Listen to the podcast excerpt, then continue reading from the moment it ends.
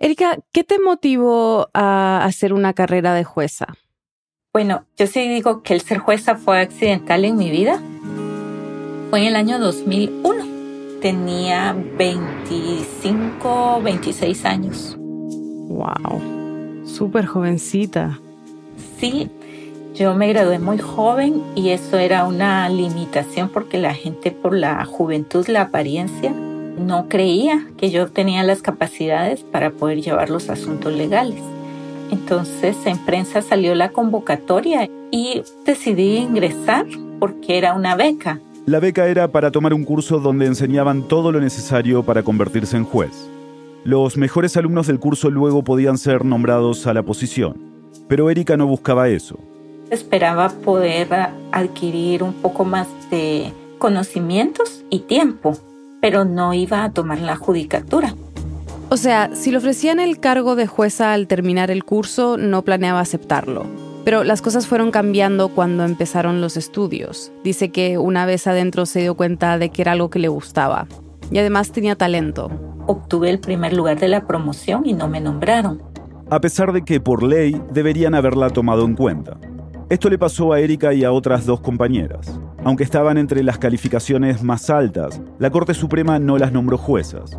Al principio, Erika no le dio mucha importancia porque, como nos comentaba hace un momento, ese no era su objetivo inicial. Sin embargo, uno de mis clientes me preguntó qué iba a hacer yo ante esa exclusión de la Corte de los nombramientos y le dije que nada. Entonces él me preguntó que si yo no defendía mis derechos, ¿cómo podía tener él la seguridad que iba a defenderlos de él? Y a raíz de eso, pues decidí iniciar acciones legales en contra de la Corte Suprema de Justicia por haberme negado el nombramiento. Y gané y le dieron cinco días a la Corte para que me nombrara. Así fue como Erika Ifán se convirtió en jueza. Sin haberlo planificado mucho, la carrera que comenzó a principios de los 2000 la llevó a ser una de las juezas más respetadas de Guatemala en las dos décadas siguientes. Aún así, en marzo de este año, publicó este video en Twitter.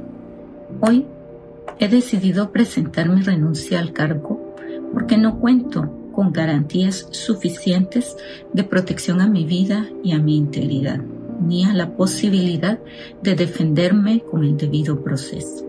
Lo grabó desde Washington, donde la ahora ex jueza ha decidido exiliarse.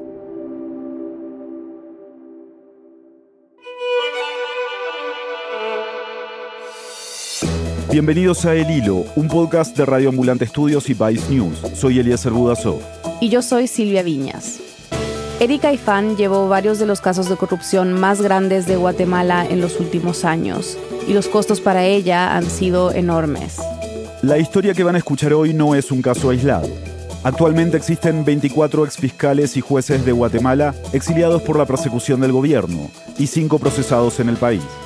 Hace una semana, el reconocido periodista José Rubén Zamora, director del periódico, fue detenido por acusaciones de lavado de dinero, un caso que él y distintas organizaciones han denunciado como un montaje judicial del gobierno por sus investigaciones sobre corrupción. El mismo día y por el mismo caso, ordenaron la captura de una fiscal auxiliar que durante años investigó también casos de corrupción. La historia de Erika es un reflejo de la profunda crisis que vive la democracia guatemalteca y de cómo el sistema judicial del país se ha convertido en una herramienta para perseguir a quienes luchan contra la impunidad. Es 5 de agosto de 2022.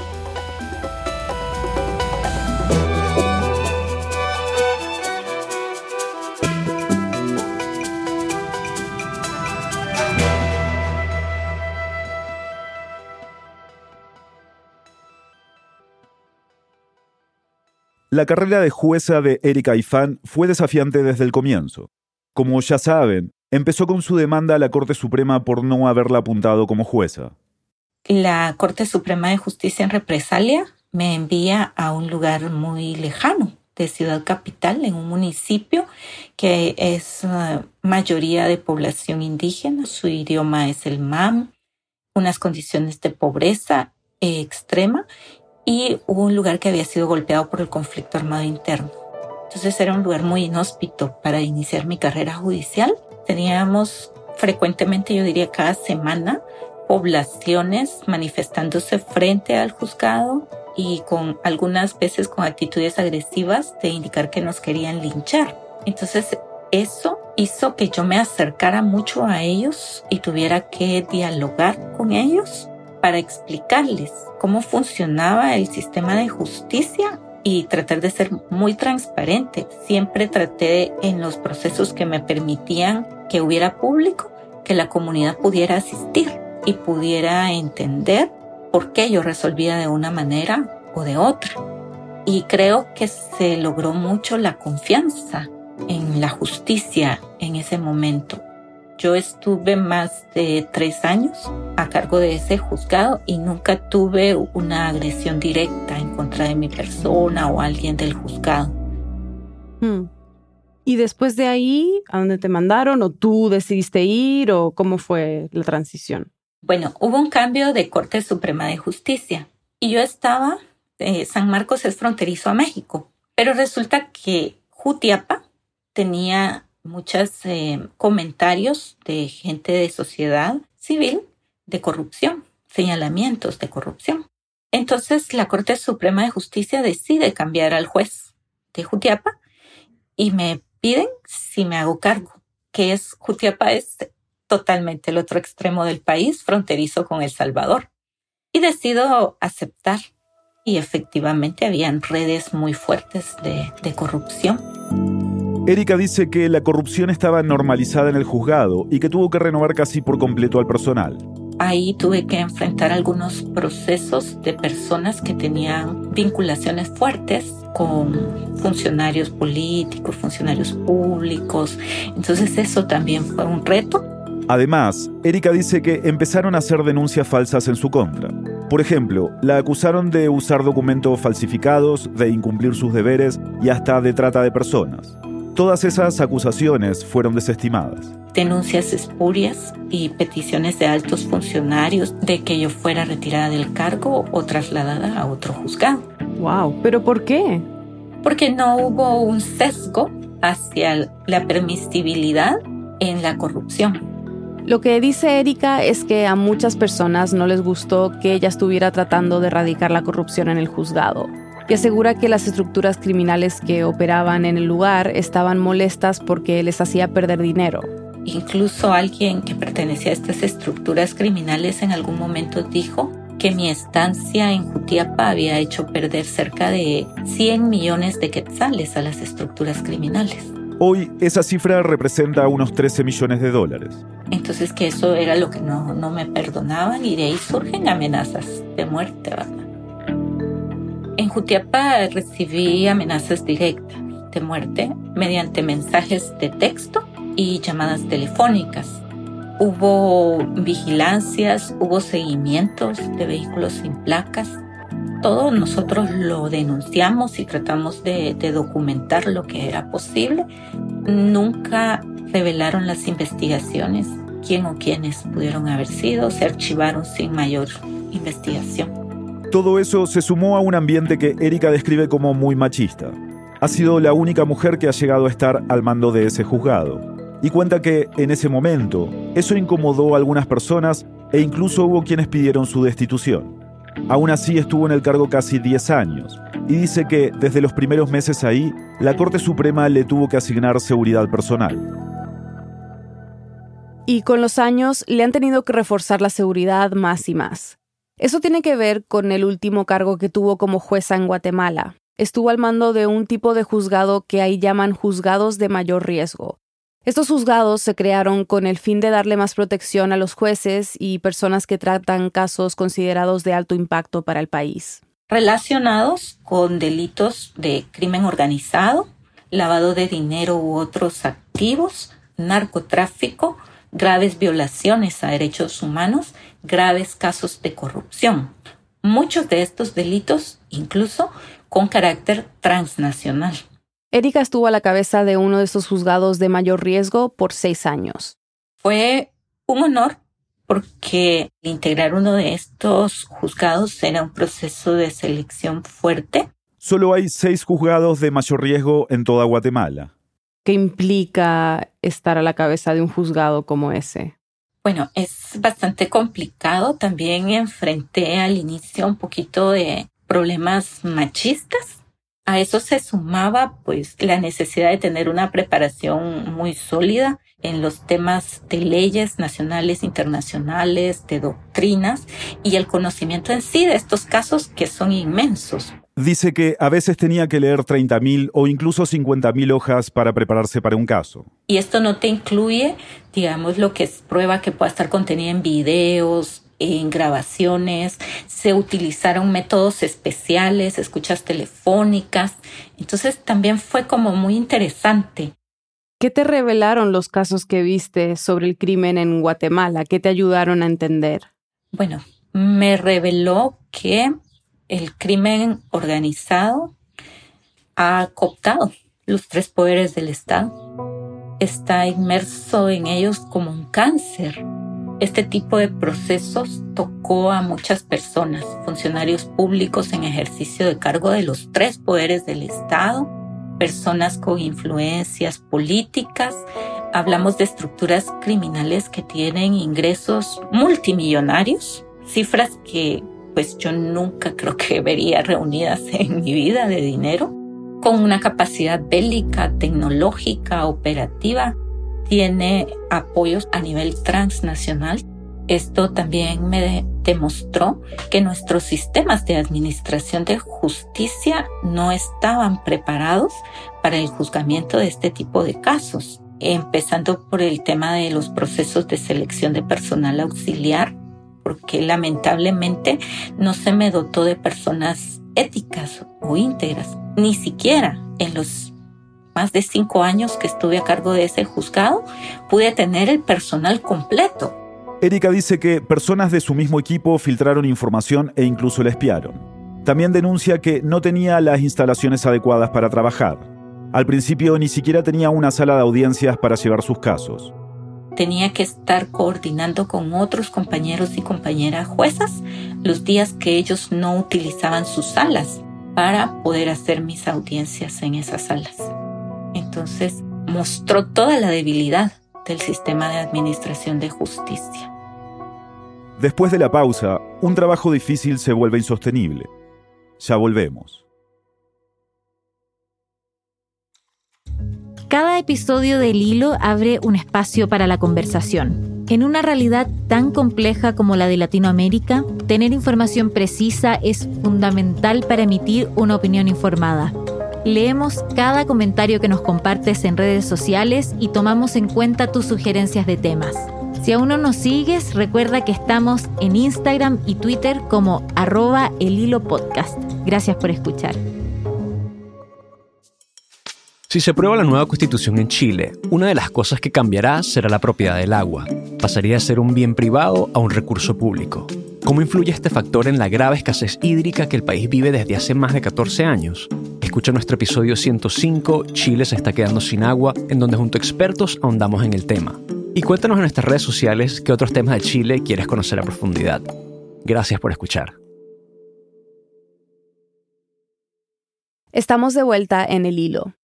En los años que Erika estuvo a cargo de un juzgado de mayor riesgo, procesó a decenas de políticos, empresarios y mafiosos con un enorme poder en el país. Dice que todo eso fue posible gracias al acompañamiento de un organismo que creó la ONU para apoyar de forma independiente a las instituciones que investigaban este tipo de casos.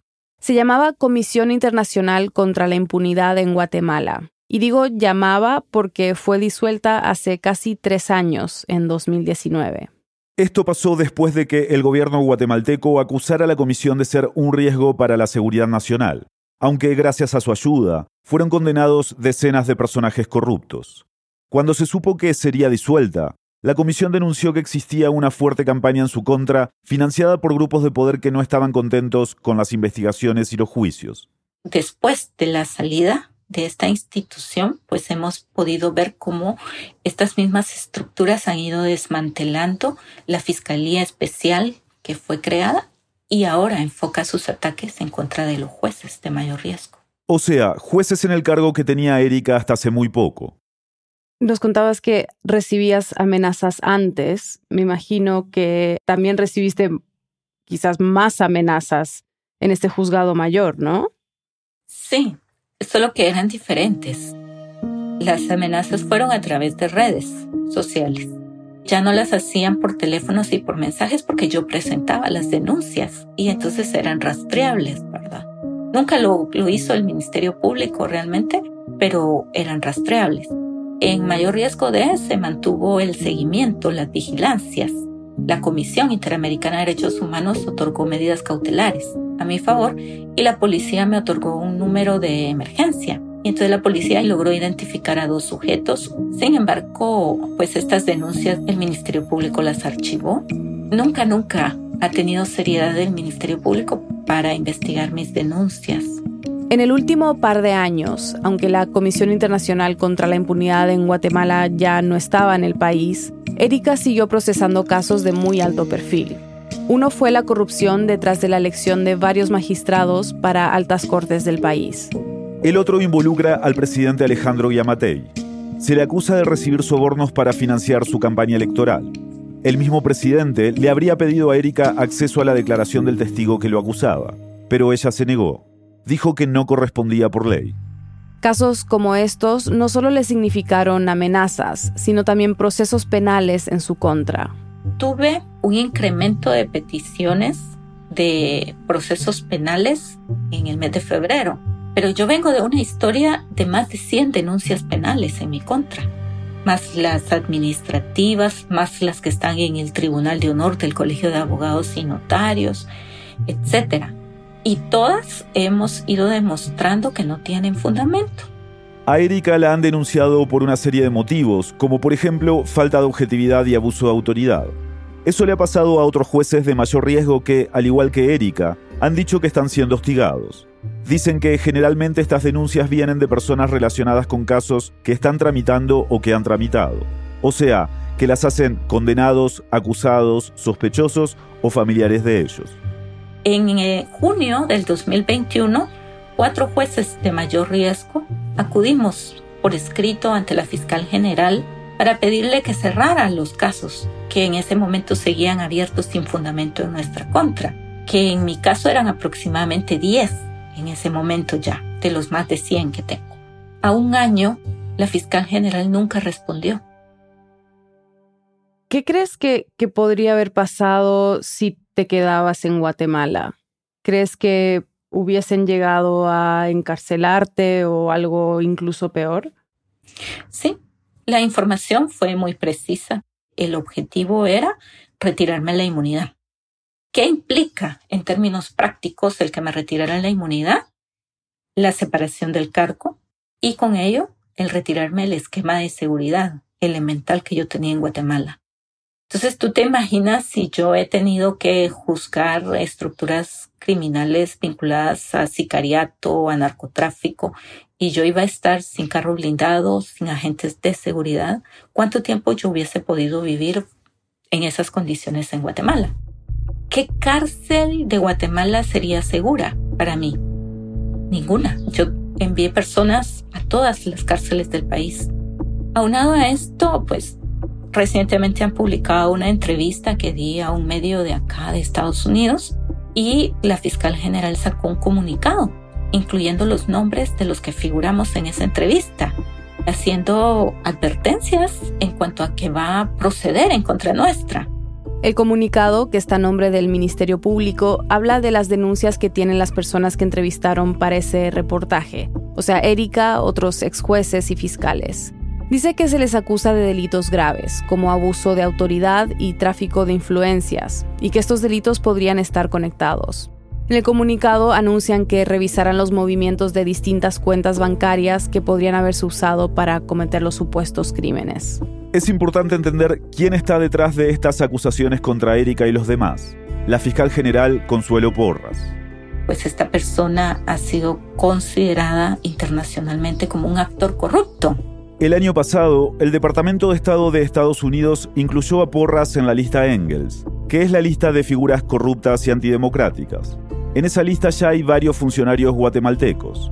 A Porras la acusan de dificultar investigaciones de corrupción. Puede estar respondiendo cualquiera de esas estructuras de crimen organizado que juzgué y que hay conflictos de intereses. Entonces, la lógica a mí me lleva a concluir que sí, que habían acciones muy concretas de venganza. Consuelo Porras es un personaje controvertido. Desde que asumió como fiscal general en 2018, no solo ha sido criticada por la comunidad internacional. Y esta señora nefasta, Consuelo Porras, tiene que renunciar porque esta señora lo que está haciendo es ser tapadera de todos esos corruptos. Los guatemaltecos han protestado varias veces en contra de ella y del presidente Alejandro Yamatei. Los acusan de estar coludidos. Aún así, el presidente decidió reelegir a Porras como fiscal general y jefa del Ministerio Público este año.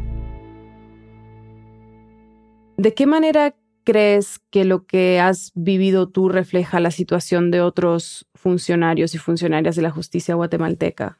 Bueno, quiero comentarte que aproximadamente somos en este momento 24 operadores de justicia en el exilio en diferentes países del mundo. Esto no incluye periodistas ni miembros de entidades defensoras de derechos humanos que entiendo que también se están exiliando por amenazas y persecuciones en su contra. Refleja la situación del país. Recientemente, la Corte Interamericana de Derechos Humanos puso a Guatemala en una lista junto a otros países como Cuba, Nicaragua y Venezuela, donde hay graves violaciones a los derechos humanos y existe un progresivo debilitamiento de la democracia. Porque están atacando a los defensores de derechos humanos, están limitando ese derecho de defender derechos humanos en Guatemala, que es muy grave para un Estado democrático. Pero además de eso, muestra que va dirigido en contra de los jueces independientes y de los jueces que han juzgado con total imparcialidad casos de corrupción, porque hemos visto la separación del cargo de por lo menos dos compañeros jueces más y los ataques en redes mediáticas hacia varios compañeros y compañeras más. El presidente de la República ha hecho referencia de una lista. Una lista para incluir a los enemigos del país. Esto lo dijo en un evento con varios alcaldes como una forma de burlarse de la lista de personas corruptas que hace Estados Unidos. Esa lista donde está la fiscal general que mencionamos hace un momento. Cualquiera de nosotros puede ser acusado por la lengua de alguien y con la lengua de alguien pueden acabar con su vida en la prisión sin pruebas. Por ponerlo a una lista, yo también voy a hacer la lista en sopilote. Eso pilote es un buitre. Y aunque el presidente no ha vuelto a decir nada más sobre esta lista, Erika dice que sus amenazas han tenido un impacto. Han generado que en redes sociales se incluyan nombres. Y dentro de esta lista que he tenido la oportunidad de ver, he visto la inclusión de nombres de jueces y magistrados, varios. Entonces es preocupante. Es preocupante porque nuestras leyes en Guatemala establecen que los primeros llamados a proteger la independencia judicial, que es lo que se está viendo más gravemente afectado en este momento con los ataques a jueces y juezas, es la Corte Suprema de Justicia. Sin embargo, si tú analizas el contexto, no hay una acción concreta. En este momento, la Corte Suprema de Justicia no se ha manifestado en apoyo a la independencia judicial y en exigir el cese de estos ataques a todos los jueces y juezas. Mientras tanto, muchos de esos jueces y juezas buscan asilo y seguridad en otros países, varios de ellos en Washington. ¿Cómo ha sido reencontrarte con todas estas personas que están en tu misma situación? Bueno, ha sido muy difícil, pero también creo que ha sido importante porque también me ha dado ánimo, me ha dado aliento para seguir a pesar de las dificultades. Creo que cada uno de los compañeros y compañeras que está en el exilio tiene una historia propia. He podido escuchar a algunos de ellos cómo sus persecuciones están generadas por el hecho de no aceptar declarar en mi contra o en contra de otros compañeros y compañeras que están acá falsamente, como les pidieron en el Ministerio Público, bajo esa advertencia, ¿verdad?, de que si no declaraban en nuestra contra serían los siguientes perseguidos. Entonces, creo que todas estas circunstancias han hecho que pueda admirar el trabajo, el sacrificio, el esfuerzo de cada uno, de cada una. Obviamente las historias son muy diferentes, cada caso es su propio caso, digamos. Pero cuando hablan entre ustedes, hay sentimientos en común, sobre su situación, sobre la situación del sistema de justicia en el país, que compartan? Sí, definitivamente creo que lo que tenemos en común es la preocupación por el Estado democrático, el Estado de Derecho en Guatemala. Vemos con preocupación y con tristeza cómo cada día siguen socavando ese Estado de Derecho. Nos preocupa el todo, la democracia en nuestro país, porque sabemos lo que eso implica para todos los guatemaltecos y guatemaltecas esa crisis de independencia judicial creo que va a tener un gran impacto en el país que aún no se ha medido. Y si los jueces de Guatemala no pueden tener seguridad y no pueden garantizar los derechos humanos, ¿qué puede esperar la población? Erika sigue en Washington y está aprendiendo sobre derecho internacional y derechos humanos en una pasantía de la Fundación Robert Kennedy. No tuve otra opción en lo profesional que renunciar a una carrera judicial de casi 20 años y en este momento pues estoy en un espacio de indecisión en cuanto a mi futuro profesional. En lo personal también ha implicado renunciar a mis relaciones familiares, que tuve que salir del país para resguardar mi vida y mi integridad. Y aún así no ha podido estar tranquila. Esta semana, personas que se identificaron como policías allanaron la casa de su familia y la oficina de su papá. Según un familiar suyo y reportes de medios locales, la orden vino del Ministerio Público. Erika dice que no sabe por qué continúan las intimidaciones y vigilancias contra ella y sus seres queridos, pero esto la aleja cada vez más de Guatemala. También ha significado renunciar a un proyecto de vida a los sueños que yo había construido, a las metas que me había fijado, a esa posibilidad de seguir ascendiendo en carrera judicial o de participar en el ámbito nacional en otros cargos de relevancia dentro del sistema penal, implica empezar de cero sin nada, más que el apoyo de mi familia a la distancia y de mis amigos y muchas personas individuales y colectivas que han sido solidarias. Entonces, eh, creo que el costo ha sido alto, más no me arrepiento. Creo que el sistema de justicia avanzó y aún sabiendo esto, creo que volvería a hacer lo mismo.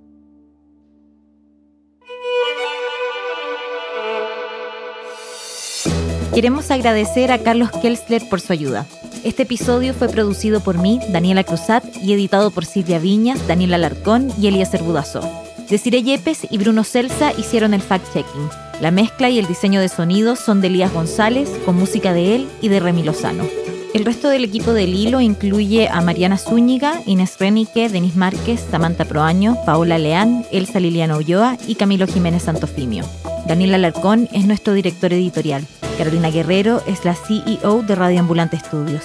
Nuestro tema musical lo compuso Pauchi Sasaki. El Hilo es un podcast de Radio Ambulante Estudios y Vice News. Buscamos hacer comunidad contigo y seguir el hilo de las historias que compartimos. Síguenos en redes sociales como El Hilo Podcast. Estamos en Twitter, Facebook e Instagram. Y además tenemos un boletín. Suscríbete en elhilo.audio barra boletín y recíbelo cada viernes. Hacemos periodismo riguroso y confiable para profundizar en las noticias de América Latina. Si consideras que este podcast te ayuda a entender mejor la región, únete a Deambulantes, nuestras membresías.